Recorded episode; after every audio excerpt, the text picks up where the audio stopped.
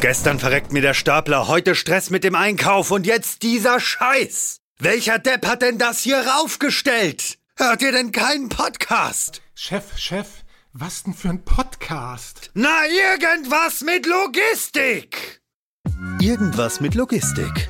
Der Podcast mit nicht immer ganz wissenschaftlichen Themen. Rund um die spannende Welt der Logistik. Präsentiert von Andreas, Jens und Thomas. Irgendwas mit Logistik, Folge 107. Ich habe Tommy bei mir. Grüß dich, Tommy. Ja, hi. Hallo. Und ergänzend dazu habe ich so ein altes Gesicht bei mir, den ich schon so oft gesehen wie mindestens Tommy selbst. Hi, Victor. Grüß dich, Andreas. Grüß dich, Tommy. Hallo, Victor. Äh, Victor, heute gibt's bei euch was Neues zu diskutieren. Und zwar haben wir von euch exklusiven Einblick bekommen in ein Dokument, das ihr Robot Operations Framework nennt. Bevor wir darüber gleich sprechen, vielleicht für alle, die dich noch nicht so oft gehört oder gesehen haben wie wir, gib noch mal einen kleinen Einblick zu dir. Wer bist du überhaupt? Was macht ihr überhaupt? Und dann reden wir über das ROF, wie ich es einfach mal abkürzen würde. Sehr gern.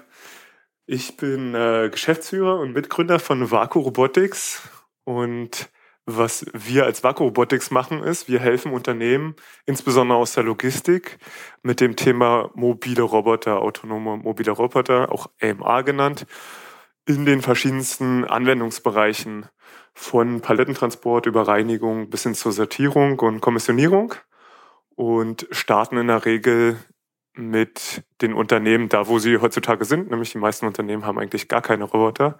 Heißt, wir haben einen Teil Beratungsangebot, ne, wo wir die Unternehmen erstmal durchführen und schauen, wo man Anwendungen hat, welche Anwendungen auch profitabel sind, helfen bei der Auswahl der Anbieter und dann halt auch bei der Implementierung und dem Betrieb äh, der Roboter. Und das erklärt auch schon ein bisschen, was ich mache. Ich bin eben ähm, ganz oft direkt bei den Kunden vor Ort und helfe dort eben danach zu schauen, welche Use Cases, welche Anwendungen jetzt in dem spezifischen Lager sinnvoll sind zu automatisieren, wie man sie automatisieren kann, wie man den Prozess an, anbinden kann Genau, und ähm, das mache ich jetzt schon seit vielen Jahren, ähm, inzwischen seit zwei Jahren mit Vaku Robotics. Davor habe ich das gleiche im Prinzip bei Zalando gemacht. Exklusiv eben der Fokus immer auf mobile Roboter. Und ist ein spannender Markt auf jeden Fall. Es passiert sehr viel. Willst du mobile Roboter vielleicht noch kurz eingrenzen, was so einen mobilen Roboter ausmacht? Ich weiß, Jens hat mal eine ganz tolle Definition dafür gegeben. Die lautete, wenn ein Roboter sich bewegt, ist er ein mobiler Roboter. Wenn er steht, ist halt ein Kommissionierroboter. das ist wahrscheinlich Sehr nicht so ganz, ist wahrscheinlich nicht so ganz korrekt, aber vielleicht kannst du das noch kurz eingrenzen, damit wir auch alle wissen, über welche Form von Robotern sprechen wir jetzt überhaupt. Genau, die kurze Form wäre ja jetzt zu sagen, wer das wissen möchte, sollte in den AGV-Report gucken, den wir ja zusammengeschrieben haben, wo das alles sehr Antwort. ausführlich beschrieben ist. Gut, guter Werbeblock. Die lange Antwort zu dem Thema ist natürlich, wenn ich von Robotern spreche, spreche ich von mobilen Robotern und was man sich darunter vorstellen kann, ist im Prinzip wie ein Haus Roboter, ne, das ist ein Reinigungsroboter oder ein Mähroboter, der durch die Gegend fährt und dann Sachen erledigt. Und das gleiche, gleiche im, im Logistikumfeld ist dann zum Beispiel ein Gabelstapler ohne Fahrer, ein autonomer Gabelstapler in dem Sinne, oder halt andere mobile Plattformen, zum Beispiel Paletten oder andere Dinge durch die Gegend fahren. Mhm. Ja. Du hast es selber schon angekündigt für alle, die jetzt immer noch Fragezeichen über den Kopf haben. Entweder A, Podcast von vor, weiß ich nicht wie viele Jahren, vermutlich vor zwei Jahren mit Victor anhören. B, Videos auf YouTube angucken, wo wir auch schon mit Victor darüber gesprochen haben. Oder C, einfach diesen ominösen Report runterladen und durchlesen mehr kann man eigentlich nicht machen. Dann weiß man alles zu mobilen Robotern. Ganz schön viel Content mittlerweile. Ist wirklich so, ne? Also man müsste meinen, Victor bezahlt uns fürstlich dafür, aber egal, das soll jetzt gar nicht das Thema sein, sondern wir wollen noch über was Neues sprechen. Und zwar hast du, so wie es sich für jede gute Sendung gehört, uns zur Vorbereitung, sage und schreibe 35 Minuten vor Aufnahme das 45 Seiten lange Dokument Robot Operations Framework geschickt. Wie man auch erwarten kann, habe ich es nicht gelesen. Also habe ich den gleichen Stand wie alle Zuhörer. Victor, erklär erstmal so ein bisschen, worum geht's denn überhaupt? Was ist denn überhaupt das Robot Operations Framework? Das Robot Operation Framework gibt Firmen einen Leitfaden an die Hand, wie die mobile Roboter in ihre Organisation einführen, insbesondere eben im Logistikumfeld. Warum machen wir das? Wir haben ja jetzt, indem wir schon zwei Jahre im Markt unterwegs sind, festgestellt, woran solche Projekte scheitern oder was eben auch Erfolgskriterien sind. Und damit nicht jedes Unternehmen damit von vorne anfangen muss, äh, mit dem Lernen, wie man sowas richtig macht, haben wir eben dieses äh, Robot Operations Framework aufgesetzt, wo wir ganz praxisnahe Tipps geben und durchführen, Listen geben, äh, unterschiedliche Poster und so weiter, um halt so eine komplette Organisation mitzunehmen, komplettes Lager mitzunehmen, um halt dann erfolgreich Roboter zu integrieren. Mhm. Du hast gerade was äh, Interessantes gesagt, wo ich direkt drauf anspringen würde, und zwar das Thema Scheitern. Und ähm, woran scheitern denn die meisten Unternehmen am meisten? Gibt es da irgendwie so eine Top 5? Äh, und das werdet ihr ja sicherlich auch schon in eurem, in dem Handbuch ja auch irgendwie dargestellt haben. Ist eine sehr gute Frage und ist auch am Ende der Kerngedanke von dem Dokument. Ne? Bis jetzt, der Status quo ist ja, dass man AGVs oder fahrerlose Transportsysteme nutzt. Ne? AGVs fahren im Prinzip wie Züge auf einer Schiene, während eben mobile Roboter sind eher wie ein autonomes äh, Auto. Ne? Das mhm. heißt, die bewegen sich auf, dem, auf Straßen, dort gibt's Fußgänger, dort gibt's andere Autos und genauso ist es eben für einen mobilen Roboter, der bewegt sich durch ein hochdynamisches Umfeld, auch im Lager. Na, und mhm. ähm, daraus ergeben sich natürlich Situationen, die der Roboter selbst nicht handeln kann. Das mhm. heißt, ähm, Fehlerursachen sind insbesondere dort, wo Mensch und Maschine zusammenarbeitet und jeweils der andere nicht so richtig weiß, was er denn ähm, in einer bestimmten Situation machen soll. Ja, das, das ist das, was wir am häufigsten feststellen. Ah, okay. Das versucht ihr jetzt halt in dem Robot Operation Framework entsprechend darzustellen als Leitfaden, sodass halt diese Probleme jetzt nicht mehr, äh, künftig nicht mehr auftauchen. Also wenn ich das als Anwender lese, durchlese, weiß ich, so muss ich's machen und alles ist super. Genau, also vielleicht nochmal von vorn angefangen, ne? Ja. Äh, auch von der Seite, was ist das überhaupt? Ne? Es gibt natürlich ja. eben ähm, sehr, sehr viel Erfahrung in der Industrie, insbesondere aus dem Automotive-Bereich, wie man zum Beispiel AGVs, fahrerlose Transportsysteme integriert. Ne? Aber diese Erfahrungen sind bedingt übertragbar auf die Logistikwelt. Ja. Und warum ist das so? Weil natürlich ähm, Logistik ist hochdynamisch. Ne? Wir haben Kunden, die wechseln jede Woche das komplette Inventar. Und natürlich ist es genauso mit Mitarbeitern, ähm, dass mhm. dort auch eine viel, viel höhere Fluktuation ist. Man hat ähm, Arbeitskräfte, die nur teilweise eben in den, in den Spitzenmonaten eingesetzt werden. Und man hat natürlich auch kürzere Zeiten, wie die die Mitarbeiter in einem Unternehmen verbringen. Ja. Und natürlich sind die ähm, vom Ausbildungsgrad beziehungsweise eben auch schon allein von den Sprachkenntnissen auf einem anderen Stand, als man es vielleicht in einem, in einem Werk von BMW kennen würde. Ja. Und entsprechend muss man natürlich auch äh, Roboter anders einsetzen. Ja. Und hier setzen wir im Prinzip an, wie muss man denn Roboter, ja, jetzt spreche ich wieder von mobilen Robotern, nicht mehr von AGVs, weil die mobilen Roboter besser für die Logistikwelt geeignet sind, ja, weil die dynamischer auf äh, bestimmte neue Situationen reagieren können. Ähm, wie setzt man diese Roboter ein? Ne? Und da kommen wir jetzt nicht nur von, wie es traditionell ist, nach den traditionellen Fertigungskonzepten oder Qualitätskonzepten Fehlerursachen zu vermeiden, sondern jetzt geht es auch darum, Fehlerfolgen zu minimieren. Heißt, ich rechne ja schon damit, dass ich immer wieder Situationen habe, wo der Roboter nicht so richtig weiter weiß, wo es chaotisch zugeht, ne, weil irgendwo eine Palette steht, wo sie nicht stehen soll, weil der Mitarbeiter das halt nicht wusste, dass er die nicht hinstellen darf. Ja, das ist sehr sehr schwer auszuräumen, sehr sehr schwer zu beheben, so ein Fehler. Und dann muss ich halt eben dafür sorgen, dass der Fehler halt nicht zu in Folgeprozessen zu weiteren Fehlern beziehungsweise zu Folgekosten führt. Genau, und ja. ähm, hier setzen wir im Prinzip an mit unserem Operations Framework. Ja? Da geht es darum, eben, was muss ich eigentlich machen auf Basis des Teams, was muss ich machen auf Basis der Infrastruktur und auf Basis der Prozesse. Ne? Das nennen wir den Tipp. So ganz kurz und pragmatisch. Wie kommst du denn auf Tipp in dem Kontext? Team, Infrastruktur, Prozesse. Achso, hast mich kurz abgehangen mit, mit eurer kreativen Abkürzung. Ja. Ähm, okay, also die drei Kernsäulen des Ganzen sind das Team, die Infrastruktur und die Prozesse. Lass uns doch mal über die drei Themenblöcke ganz konkret aussprechen. Team sagt man jetzt vermutlich, ja, ist ein alter Hut, weiß jeder, ähm, ich brauche die richtigen Leute und die müssen alle onboarded sein und bla bla bla. Aber warum muss man das nochmal aufschreiben oder, oder welche Überraschungen findet man da gegebenenfalls auch beim Thema Team jetzt als erstes, als, als ganz konkreten Bestandteil dieses Frameworks? Genau. Insgesamt muss man damit rechnen, dass sich in den nächsten Jahren die Rolle von einem Lagermitarbeiter, von einer Lagermitarbeiterin sich massiv ändert oder, oder auf jeden Fall sich transformiert. Das heißt, die Mitarbeiterin, die haben ja bis jetzt eben meistens einfachere Aufgaben gehabt und ähm, sehr wiederholende Tätigkeiten. Jetzt kommt eben was weiteres dazu, wo die auch mit einem Roboter arbeiten, beziehungsweise die, den halt bedienen müssen. Ne?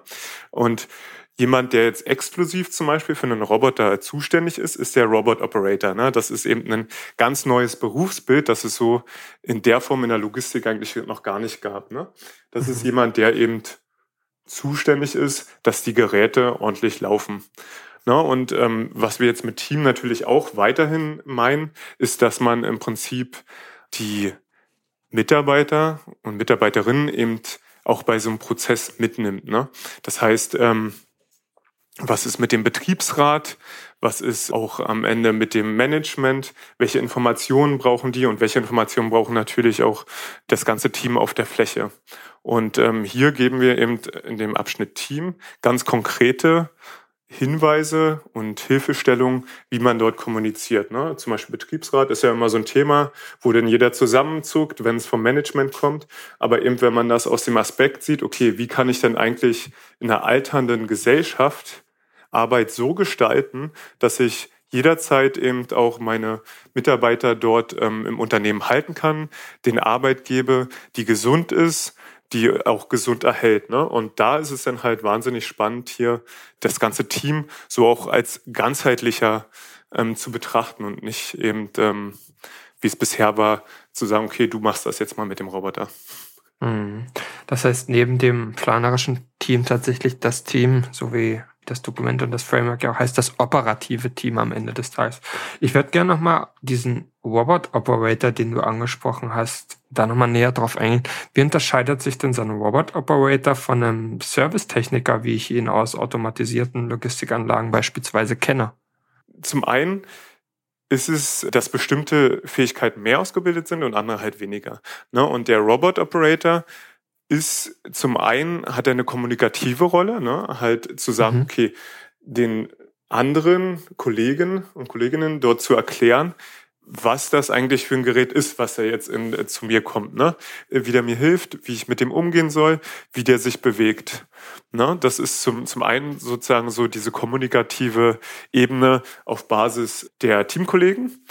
Auf der anderen Seite haben wir eben zum Beispiel eine Anforderung mit den Herstellern und den Servicepartnern zu sprechen, ja, und da kommt zum Beispiel eben, äh, wäre es gut, wenn er auch Englisch sprechen kann, ja, weil das halt eine mhm. dominante Sprache dort ist. Und eben als letztes ist es nicht nur die Hardware, die jetzt so verstanden werden muss, zumindest auf einem äh, fundamentalen Level, aber eben auch ein bisschen Programmierkenntnisse, zumindest äh, Basis, äh, wir, digitale Kenntnisse sollten auch vorhanden sein. Ne? Das heißt, insgesamt werden die Fähigkeiten, die erfordert werden, ein bisschen breiter, aber gehen dann halt weniger in die Tiefe, ne? wenn man das jetzt mit einem heutigen Servicetechniker vergleicht. Ja. Wie finde ich denn diesen, diese Art von Mitarbeiter am besten? In meiner Ausbildung gibt's ja schon mal nicht. Da du ja auch selber gestellt hast, den Job gibt's noch nicht so richtig. Ist das eher jemand, den ich vom Blue-Color-Team dazu nehme und, und den ein bisschen, ich sag mal, aufschlaue oder ist das jemand, den ich mir von der Uni hole oder, oder wo, wo sollte ich denn so jemanden am besten finden, wenn ihr jetzt ein EMA-Projekt machen möchte und feststellt, okay, so jemanden bräuchte ich wahrscheinlich? Also ganz klar ist das ideal, wenn das eben aus der Mitarbeiterschaft kommt. Ne? Da, mhm. Dort nach unserer Erfahrung ist es auch so, dass sich in der Regel dort immer Personen finden, die sich für so ein Thema begeistern, die auch schon eine gewisse digitale Vorbildung mitbringen, die auch ähm, eine gewisse, sage ich mal, Reputation im Team mitbringen, dass sie sich gern so einem Thema widmen und dann halt auch helfen, so ein Thema mit zu verbreitern. Ne? Das ist definitiv der bevorzugte Weg.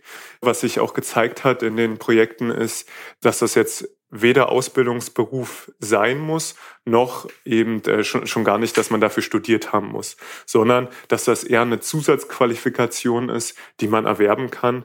Und dafür werden wir dann auch entsprechende Trainings anbieten. Mhm. Also ich finde das mega spannend. Gerade so, ich bin ja auch zusätzlich als Logistikberater bin ich auch, auch als Business Coach aktiv und in dem Zusammenhang finde ich das mega äh, interessant, so diese Schnittstelle Mensch-Maschine darzustellen in Form einer solchen Person, so eines äh, Robot Operators. Du hast mehr so von der Zukunft gesprochen, aber habt ihr da auch schon mal Erfahrung jetzt gesammelt? Gibt es da schon Robot Operator, diversen Unternehmen unterwegs sind? Habt ihr da schon was? Auf jeden Fall. Also wir haben ja beispielsweise ne, mit ähm, Fiege haben wir ähm, den Agilox integriert. Ne? Das ist mal eine ja. der Referenzen, wo wir dieses Framework auch genutzt haben. Und natürlich ja. ist am Ende solches von so einem Projekt gibt's den Robot Operator immer. Außer das Projekt scheitert. Ne? Das ist ja einer der Gründe, warum sowas scheitert, weil es halt keine klaren Verantwortlichkeiten gibt. Ja, wenn es genau. ein erfolgreiches Projekt war, dann gibt's den hinterher. Was wir hier machen, ist im Prinzip ja das Learning, die Erfahrungen vorwegzunehmen und eben diese Hilfestellung zu geben, dass die Projekte eben erfolgreich werden. Ne? Also könnt ihr das richtig daran auch festmachen? Also Scheitern oder Projekte, die gescheitert sind, die hatten eher kein Operator, Robot Operator und die, die gut durchgelaufen sind, da hattet ihr halt so, so eine Person ähm, ja da installiert sozusagen.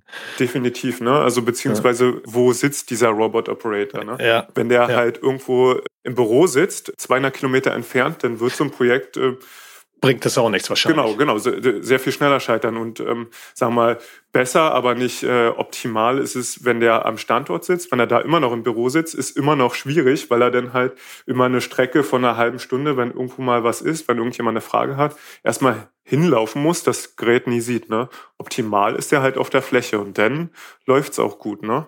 Ähm, auf jeden Fall, also das ist was, was wir dort häufig gesehen haben. Ne? Jetzt hattest du vorhin ähm, ja über das, also die drei Buchstaben TIP, äh, also TIP genutzt und ähm, Team, Infrastruktur und Prozesse kam dabei heraus. Und Team war jetzt ja auch eher so das Thema äh, Robot Operator, soweit ich, wenn ich das so richtig behalten habe. Was sind denn die Merkmale der anderen beiden Bezeichnungen, also Infrastruktur und Prozesse? Wenn wir jetzt mal uns das Thema Prozesse vornehmen, dann mhm. ist das ähm, zum einen eben die Organisation, in, im, im weiteren Sinne? Also wer ist verantwortlich? Wer hat welche Rollen und welche Meetingstrukturen gibt es zum Beispiel? Ne? Und natürlich eben das andere Prozesse im Lager, wie eigentlich das Material fließt, wie Übergabe, Übergaben organisiert werden. Ne? Und vielleicht eben mal zum Thema Organisation. Das ist ähm, tatsächlich sehr, sehr interessant und halt auch was, was wir ganz, ganz häufig sehen. Ne? Von der Erwartung her ist es bei ganz vielen Unternehmen so, dass sie jetzt ein Projekt einkaufen, ne? so, so ein POC, der dauert oftmals einen Monat, dann installiert man mal so einen Roboter und im Prinzip wird er dann gekauft vom Management, dann wird der Roboter hingestellt und der läuft ja vielleicht ein, zwei Tage und dann im Prinzip mhm. passiert nichts mehr, ja, weil, weil, weil er irgendwie so ein bisschen ähm, vergessen wird dort, ja. Oder dann gibt's mal nach ein, zwei Wochen gibt's ein Krisenmeeting und äh, dann wird gesagt, ja, warum erreichen wir unsere KPIs nicht? Ne? Also hier kommt es im Prinzip zum Beispiel, geht das los mit dem klaren Erwartungsmanagement, ja. Das heißt, ich installiere so ein Gerät und das ist schon klar, dass der Betreuung braucht, gerade am Anfang, umso mehr. Ne? Dass der in den Interaktionen, an den Schnittstellen von den, an den, an den ganzen ähm, Prozessen muss das halt getuned und gedreht werden, bis man den optimalen Prozess hat. Ne? Das ist nicht ich äh, schließe das einmal an und dann läuft das von ganz alleine. Aber das mhm. ist halt oftmals Klar. die Erwartungshaltung, mit der man halt einen Roboter kauft. Ne? Man sieht das auf der Messe, man sieht das in den Videos, wo das alles ganz wunderbar funktioniert. Aber in der Praxis. So. Hm. So Plug-and-Play-mäßig halt, ne? Genau, und in der, in der, die Praxis sieht halt anders aus, ne? Und dann muss man halt ganz klar vor Ort sein, dem Team vor Ort erklären, okay, was passiert hier, wie unterstützt er das, ähm, die, die Mitarbeitenden beim Management im Prinzip das Gleiche auch sagen, okay, das ist jetzt hier nicht, dass man nach einer Woche denn seine Ziel-KPIs da schon erreicht hat, sondern das ist auch eine Reise dahin. Ne? Und genauso im Prinzip bei den Kunden, ja. Und wenn wir jetzt nochmal zurückgehen zu dem Thema Prozesse, dann ist eben das das eine, ne? Und das andere ist, wer hat denn zum Beispiel welche Verantwortlichkeiten? Da geht es darum, zum Beispiel eben einmal die Woche einen Weekly zu machen, wo man mal durch die KPIs geht, wo die ganzen Stakeholder drin sind und dann sagt, okay, sind wir auf dem richtigen Weg? Sind wir, welche Probleme gibt's? Man hat einen klaren Überblick ne, ne, von den Themen, die offen sind, die erledigt sind. Das ist zum Beispiel, das sind einfache Sachen im Prinzip, ne? Das ja. ist alles kein Hexenwerk, ganz klar. Aber wenn man das nicht hat, scheitert halt. Das, deswegen machen wir das ja. Ne? Wir wollen ja im Prinzip eben diese Hilfestellung geben, dass die Projekte, dass mehr Projekte erfolgreich sind, dass im Prinzip mehr Projekte umgesetzt werden und dass die Industrie ein Stück weit, die Roboterindustrie ein Stück weit voran, vorankommt. Ne? Das ist äh, der ganze Hintergrund. Du hast gerade in diesem Weekly angesprochen, dass man dann halt zusammenkommt und über die KPIs spricht. Was sind denn die relevanten KPIs von so einem mobilen Roboter? Wie viel Kilometer der gefahren ist? Wahrscheinlich nicht gib mal ein paar Beispiele. Welche, welche sind denn relevant? Ganz konkret, vielleicht die Top 3. Wenn ich ein AMR betreibe, über welche KPIs sollte ich mir Gedanken machen in dem Zusammenhang und welche sollte ich dann halt auch äh, messen? Ist äh, eine sehr gute Frage und aber auch eine Frage, die sich wahnsinnig schwer generell mhm. beantworten lässt, ne? Weil das ähm, gibt ja so, so viele unterschiedliche Anwendungen und auch unterschiedliche Motivationen, so ein Gerät einzusetzen typische KPIs, um, um trotzdem mal welche zu nennen, sind natürlich, ähm, wie viele Kilometer ist Echt, das Gerät okay. gefahren, ja. Weil, weil man dann schon mal sieht, okay, die Kilometer wäre ich ja, hätte ich ja jetzt manuell im Prinzip zurücklegen mhm. äh, müssen. Genau, ne, das, das gibt quasi einen Rückschluss auf den Business Case. Ein anderer ist, wie viel Jobs, wie viele Missionen ich erfolgreich abgeschlossen habe. Ja, also heißt, wie viel Aufgaben, beispielsweise Palette muss von A nach B, wie oft ist der, hat er eine Palette von A nach B in einer Stunde über den Tag äh, gebracht. Ne? Das ist natürlich, äh, mhm. liegt irgendwo auf der Hand. Andere sind, wie häufig musste interveniert werden, ja, beziehungsweise gab es irgendwelche Störungen, ja? ohne jetzt mal die Gründe zu spezifizieren, aber das sind natürlich auch wichtige Dinge, ne? über die man sich da Gedanken machen muss, ne? auch ähm, wo man so ein bisschen sich darüber Gedanken machen muss, wie benutze ich, wie betreibe ich so ein Gerät aber eigentlich in, in Summe so ein halt bisschen in Richtung Gesamtanlageneffektivität, ähm, also OEE, ne? Ähm, könnte man ja dann eigentlich auch ja. für so einen mobilen Roboter als, als Auswertungsgrundlage nehmen, auch um so ein standardisiertes Set an KPIs zu haben. Also man muss jetzt nichts wirklich Neues ausdenken und sagen, keine Ahnung, was so ein Roboter so an Daten ausspuckt, vermutlich viele. Aber eigentlich kann ich so auf altbewährtes, was ich aus, aus anderen industriellen Anlagen auch kenne, nutzen. Natürlich, also das ist ganz klar. Also eben das ist in gewisser Weise ist es eine Automatisierung, die man sich dort anschafft. Entsprechend kann man das auch bewerten. Eben mit dem Unterschied, dass diese Automatisierung jetzt in einem sehr dynamischen Umfeld mhm. betrieben wird. Und die Effektivität der Automatisierung hängt jetzt nicht nur davon ab, wie das Gerät oder das System aufgesetzt ist, sondern wie es bedient wird und in welcher Umgebung ich mhm. das äh, betreibe. Ne? Und die Umgebung, die äh, bestimmt halt der mhm, Betreiber das macht der selbst. Benchmark schwer, ja. Genau, das ist eben die Herausforderung, ähm, auf die wir versuchen einzugehen. Ne? Und zu sagen, wenn da irgendwo eine Palette im Weg steht oder ein Wagen oder ne, die Paletten nicht auf dem richtigen Stellplatz stehen, dann kommt es zu Fehlern. Und die Fehler sind jetzt nicht durch den Roboter verursacht, sondern halt prozessbedingt, sage ich mal. Ne? Und ähm, das ist jetzt nach Fehlerursache sozusagen, ist noch ein anderes Thema, aber im Prinzip erstmal möchte ich ja auf Performance kommen. Ne? Das ist ja das Anliegen, warum man die Geräte ähm, zu sich ins ja, Lager holt. Du hast gesagt, dass Ursachen und so weiter ist nochmal ein anderes Thema, bin ich auch dabei.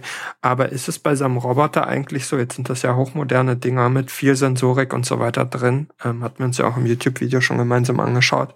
Ist es eigentlich so, dass das Ding so viele Daten auskotzt, dass ich dazu eigentlich jemanden habe, der das separat nochmal alles zusammenfassen muss, aggregieren muss. Wie ist denn das eigentlich? Wie viele Daten kommen denn raus aus so einem Ding? Viele. Also brauche ich ja eigentlich auch, um Viele. auf den also, Teamgedanken nochmal zurückzukommen, ähm, brauche ich ja dann eigentlich auch nochmal jemanden, der in der Lage ist, diese vielen Daten zu verwursten oder machen das dann die Flottenmanager oder, oder wer, welche, welche Institution oder welche Software macht das? Ja, ist eine sehr gute Überleitung zu dem Thema Vakusenz ähm, als ein Beispiel für wie man wie man das machen kann. Ne? Es gibt, ich sag mal, wir haben Unternehmen, die äh, AGVs in einem Logistikumfeld einsetzen, die im Prinzip einen Zettel an dieses AGV mit Magneten dran kleben und dann rennt der Mitarbeiter hin und sagt, wenn der stehen bleibt, okay, Fehlercode 401, ja, äh, passiert um 10 Uhr am so und so oh ja. und dann wird das einmal im Monat, wird die Zettelliste abgenommen. Das ist natürlich nicht, wie man es machen kann. Ne? Das ist ja auch nicht das, eben, äh, was, was du schon gesagt hast. Ne? Die Roboter, die haben ja wahnsinnig viele Daten. Die, das, äh, man, man kann das wahnsinnig zu seinen Gunsten nehmen oder halt nicht. Ne? Und eben VacuSense beispielsweise nimmt diese wahnsinnig, diese Tausende von Events, kann man da im Prinzip äh, pro Minute auch ähm, rausziehen. Ne? Ähm, das kann man händisch äh, im Prinzip diesen Datenreichtum gar nicht auswerten.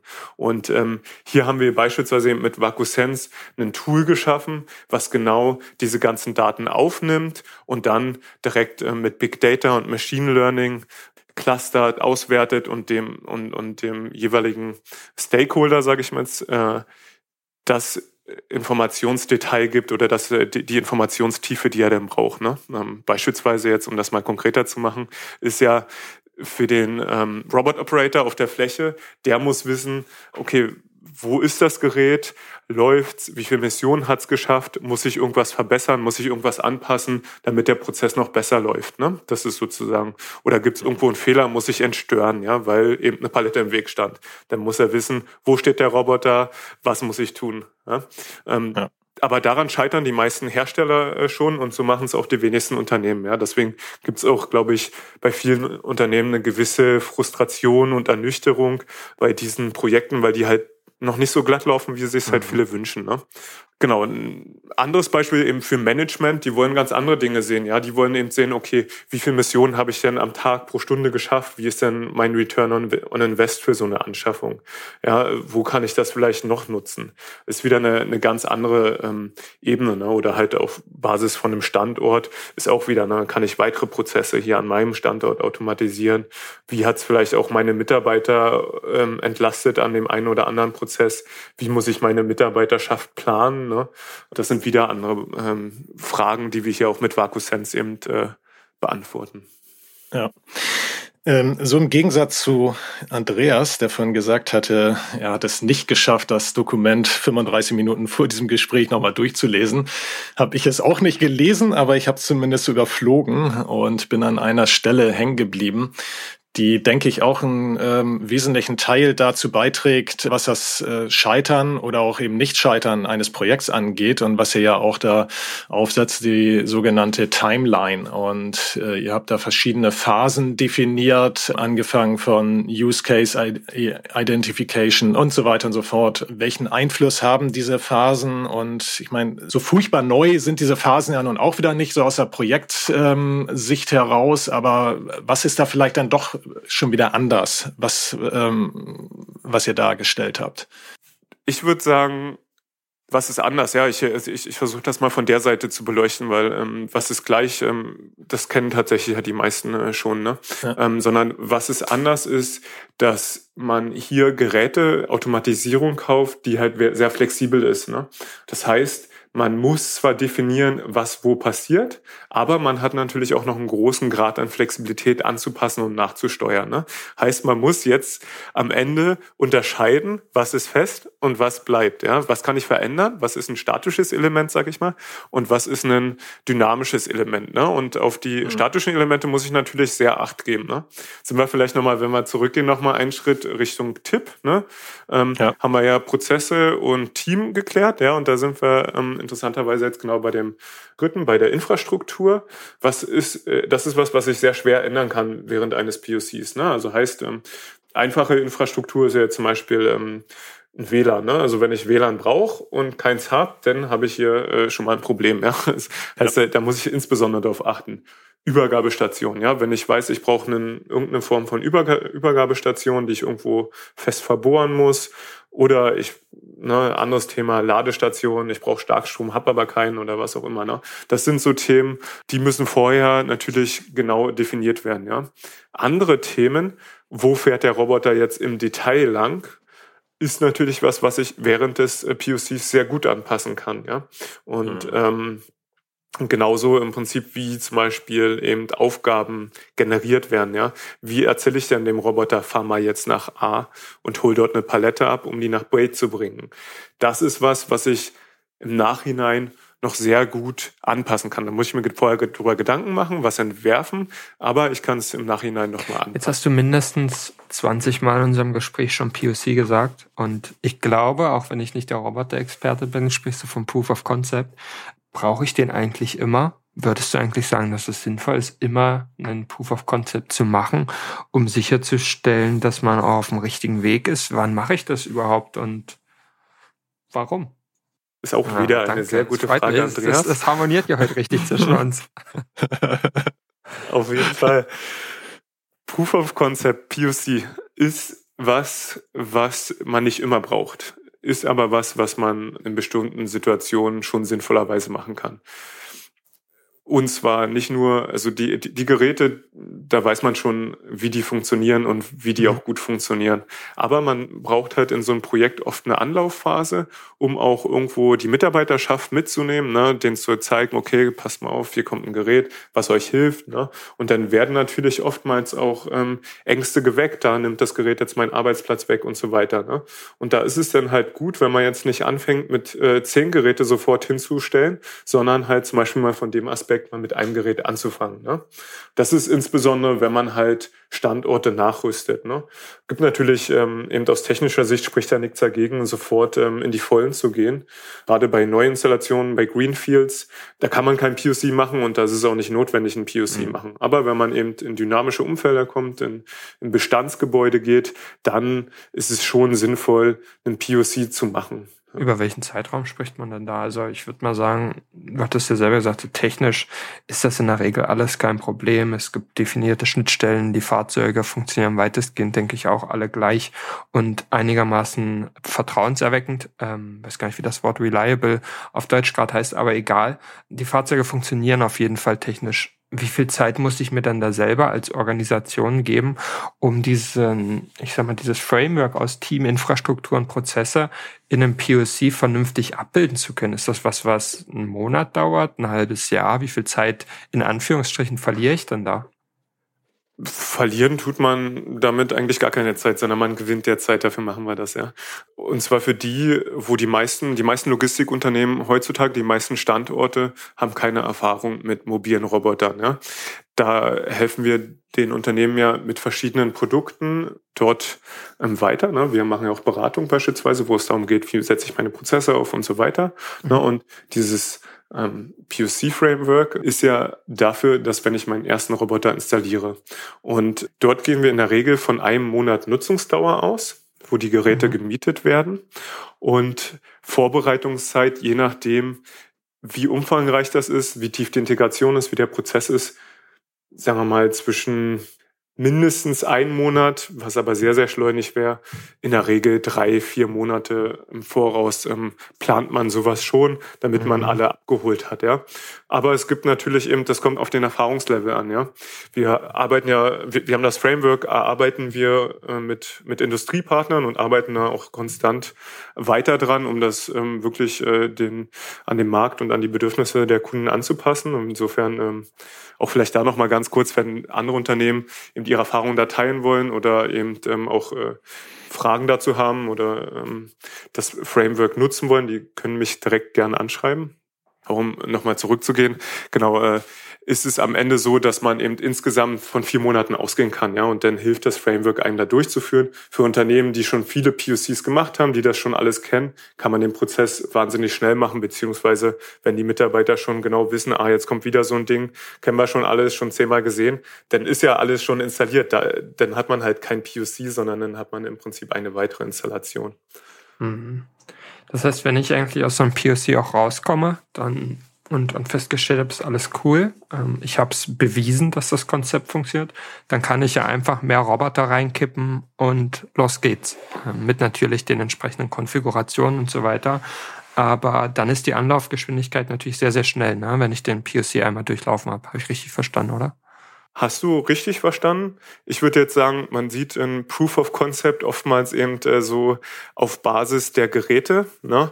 Aber was wir ja eben hier mit dem POC Framework oder ne, Robot Operation Framework hier zeigen wollen, ist, dass die technische Komponente ist natürlich nur eine Komponente, sondern habe ich meine Organisation, habe ich meinen äh, Lagerstandort hier auf so eine neue Technologie vorbereitet, habe ich die richtigen mhm. Maßnahmen implementiert. Da, da, darum geht's ja. Wenn ich die habe, dann kann ich skalieren. Genau. Ne? Mhm. Wenn ich meinen Robot, äh, meinen Robot-Operator habe, dann ähm, kann der den anderen wieder trainieren oder kann weitere Roboter nutzen. Die Mitarbeiterschaft ist abgeholt, die wissen genau, ähm, was bringt's mir, was nutzt mir, der nimmt mir keine Arbeitsplätze weg, sondern im Gegenteil, der unterstützt mich, nimmt mir schwere Aufgaben ab. Ne? Dann ist natürlich eine ganz andere Dynamik da. Ne? Und dann ist die Mitarbeiterschaft ähm, wahnsinnig aufgeschlossen für so ein Thema. Aber dafür muss man halt eben sehr gut vorbereiten und darauf hinarbeiten. Oder kann es auch noch mal eine Schleife geben, wenn ich doch noch mal auch eine andere Art von Roboter einsetzen möchte, dann äh, um da doch noch mal einen zumindest einen kleinen Proof of Concept äh, aufzusetzen? Also vielleicht noch mal ein, einen Schritt zurück. Heutzutage, wie sieht der durchschnittliche Logistikstandort aus? In der Regel hat man null Roboter, ne? Das ist die Realität. Man hat Leider, auch sehr ja. wenig, ja.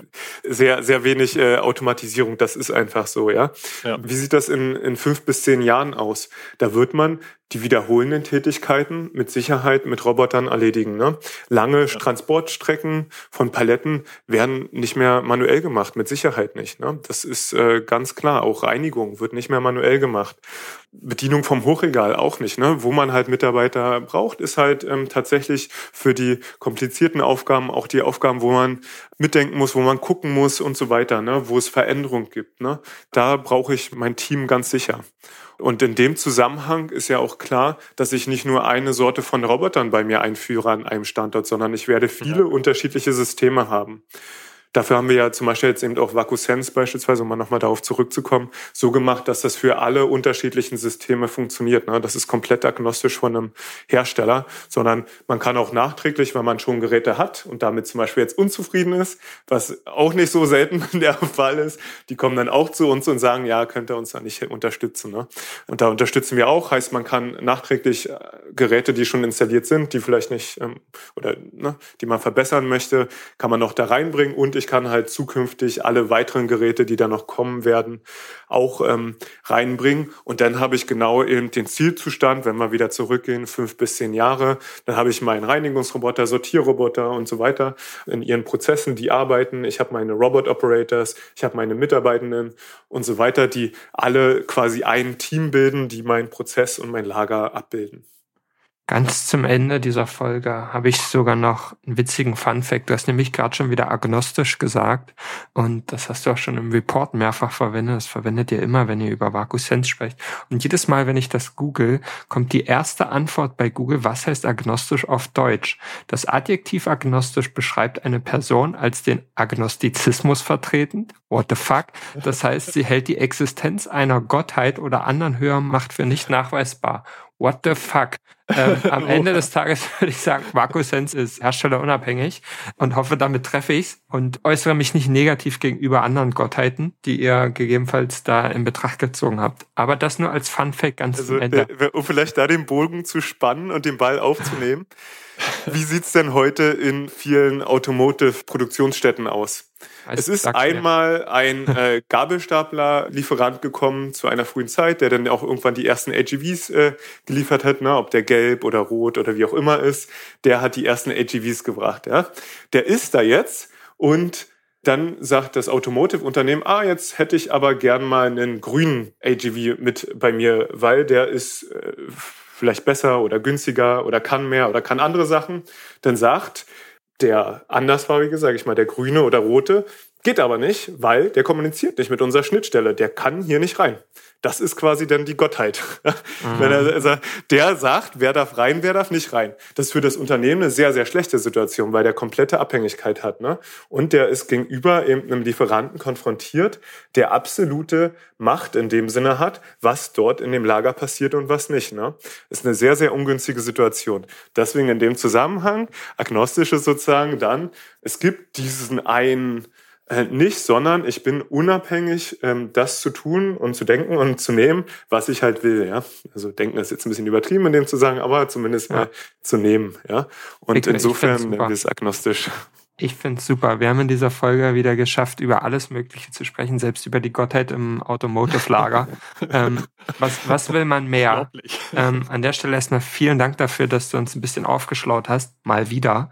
Und vielleicht noch ganz, ganz zum Schluss eine allerletzte Frage an dich, Viktor. Jetzt haben wir über dieses spannende ROF-Dokument gesprochen wo und wann kriege ich das denn überhaupt, wenn ich jetzt sage, es ist ja total spannend und genau das brauche ich eigentlich noch. Ich weiß, wie technisch alles funktioniert, aber meine Organisation kommt nicht hinterher.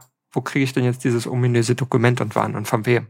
Auch eine sehr gute Frage. Wir werden äh, das Dokument in Kürze veröffentlichen und zur Verfügung stellen. Ja, da sprechen wir über wenige Monate. Bis dahin sind wir weiterhin mit unseren Industriepartnern dabei, das zu nutzen und weiterzuentwickeln. Und da in dem Zusammenhang nochmal, wenn es jetzt Unternehmen gibt, die sagen, Wahnsinn, möchte ich jetzt gleich haben, bitte gern mich anschreiben. Wir haben die Dokumente soweit fertig, sind aber eben dabei, das ähm, noch weiter zu polieren und ähm, sind natürlich da auch äh, gern bereit, das gemeinsam weiterzuentwickeln. Ne? Wie gesagt, das ist hier ein Leitfaden, der dann am Ende allen zur Verfügung gestellt wird, ja. um eben ähm, ein positives äh, Bild auch von Robotik insgesamt in der, Fabri äh, in der Industrie zu erlauben. Alles klar. Dann Shots fired auf Viktor Schlittgerber bei LinkedIn, Mail oder whatever. Und dann gucken wir mal, wann es da eine Veröffentlichung gibt. Ich bin ganz gespannt. Wie gesagt, vielen Dank für den Input. Vielen Dank, Tommy, fürs Mitmachen. Sehr, sehr gerne. Und bis zum nächsten Mal, ihr beiden. Ciao. Tschüss. Tschüss vielen Dank.